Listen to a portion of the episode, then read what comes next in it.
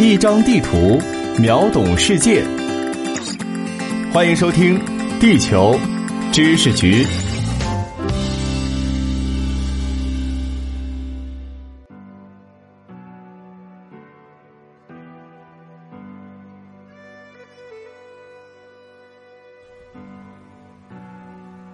欢迎来到地球知识局，我是零零六号地球观察员俊达。眼看他起朱楼，眼看他宴宾客，眼看他楼塌了。美国扶持的阿富汗政府执政二十年，倒台十天。二零零一年十月，美国发动阿富汗战争，宣称要把阿富汗改造成自由民主国家。二零二一年八月十五日，二零二一版塔利班攻破总统府。阿富汗总统加尼外逃。二零二一年八月三十日，美军全部撤出阿富汗。二零零一年十一月，小布什政府推动联合国在德国波恩召集会议，邀请阿富汗各派政治人物参加，以开启所谓波恩进程，实行中央集权的总统制，一手包办了阿富汗新政府的婚姻。小布什热衷于宣传阿富汗民主化的成功故事。在二零零四年的国情咨文中，他表示，阿富汗国民不分男女，正在建立一个自由的、骄傲的，并且与恐怖主义作战的国家。美国很荣幸成为他们的朋友。然而，这一政府却因腐败导致倒台。实际上，腐败问题早已成为美阿双方的矛盾焦点。阿富汗新政府多次批评美国绕过中央政府，直接援助地方军阀。在阿制造平行政府，美国则指责阿政府腐败，阿民众却认为美国支持的阿政府由贪婪的喀布尔精英构成。事实上，阿富汗的系统性腐败是美国人自己的调查成果。二零零八年，美国国会成立阿富汗重建特别监察办公室，负责调查战区的浪费和欺诈行为。二零一四年，该机构启动吸取教训项目。旨在总结美国阿富汗政策中的经验教训。历经数年的调研后，SIGAR 在2016年公布了一份164页的阿富汗报告。随后，《华盛顿邮报》两次起诉 SIGAR，迫使其根据信息自由法公开了两千多页的采访记录。2019年12月，《华盛顿邮报》发表了一篇震惊全美的重磅文章，关于战争的真相。第四部分是被腐败消费，副标题是“美国用钱淹没了这个国家，对其助长的贪污视而不见”。文章提到，阿富汗前总统卡尔扎伊也是美国扶植的首任民选总统。他说，多年来中情局一直将一袋一袋的美金送到他的办公室，并且和他说，这没有什么不正常的。阿富汗的大军阀给加尼当过副总统的杜斯塔姆，曾经每月在总统府从中情局领七至十万美金。文章提到，二零零四年阿富汗通过新宪法的时候，美国给阿议员发放 nice packages 大红包，以此说服议员们支持美国想要的条款。议员们经常如此对话：“你知道吗？某某刚刚去了美国大使馆领了笔钱啊，这样啊，那我也赶紧去一趟。”文章讲到，美国给阿富汗大量的军事援助，金额完全超过阿实际所需。有位法务会计师曾在阿富汗服过役，分析了三千多份国防部合同，他的结论是，有四成的钱最后落到腐败的阿富汗官员和犯罪分子的手中。文章还爆料说，别看美国口口声声喊着要在阿富汗反腐，真的抓到腐败分子的时候就装聋作哑了。为了达到目的。美国政府从一开始就和这些贪腐分子捆绑在了一起。前美国驻阿富汗大使克罗克也曾说过：“以美国为首的西方对阿富汗腐败问题负有重大责任。上梁不正下梁歪，大权在握的政府工作就是香饽饽。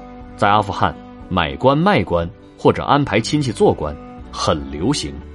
据外媒报道，要成为一个地区的警察局长，费用。”大概是十万美元。阿富汗的官员们忙着收钱办事，从你的出生证明到死亡证明，以及这两者之间的任何东西，你都得以某种行贿方式去得到。你随便去办点事儿，警察、海关、各种办事员都得问你收小费。在塔利班进入喀布尔之前，有人想办本护照逃走，那要交几千美金才能办。还有，帕克蒂亚省省长哈姆达德居然派出武装部队到承办商的办公室索要贿赂，不给钱就赖着不走。阿富汗政府军也有自己的生财之道，一大办法就是做假账，制造幽灵士兵。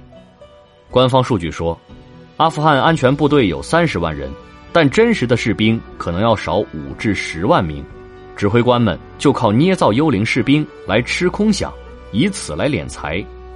他们甚至依靠卖武器来搞钱。根据二零一四年的一份报告，阿国防部丢失了超过二十万件武器，发现这些武器被部队官员卖给了塔利班。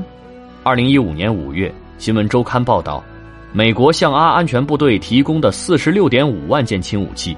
被卖给了塔利班，阿警察队伍的腐败也是臭名昭著。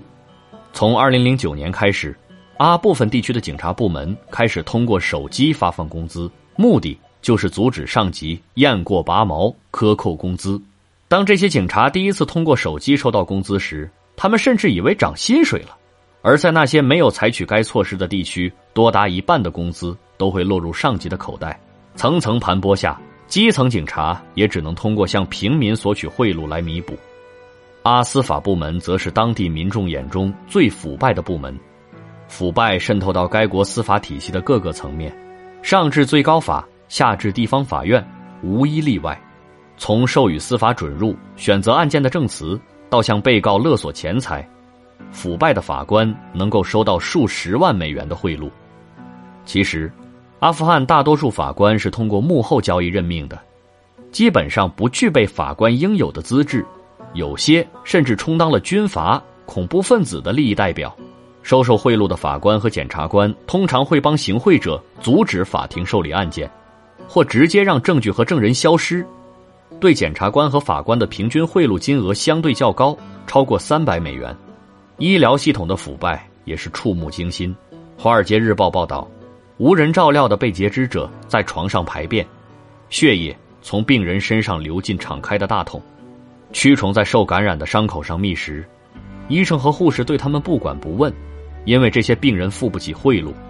这篇报道提到了阿富汗警察哈兹拉特，他在火箭袭击中受伤入院，为了贿赂医护，他的兄弟拼命变卖掉了家里的土地，然而等他凑齐这笔钱的时候，哈兹拉特已经在医院饿死。更可怕的是，作为人类灵魂工程师的教师也沦为受贿大户，有百分之五十的阿富汗人曾贿赂教师。不过，老师们也有苦衷，他们要得到这个铁饭碗，必须向教育官员贿赂一千美元，付出这么多成本，自然就会想办法捞回来。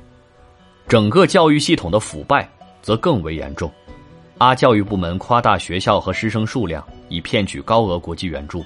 而这些钱中，只有百分之二十给老师发工资，其他都被教育官员据为己有。最近，引发全球热议的阿富汗前通信和信息技术部长萨达特，他无法忍受加尼政府腐败，在德国街头送外卖。芝加哥大学帕拉格达马瓦拉普教授做了如下总结：阿富汗最常见的腐败类型包括小额贿赂、赠送小礼物以换取小恩小惠。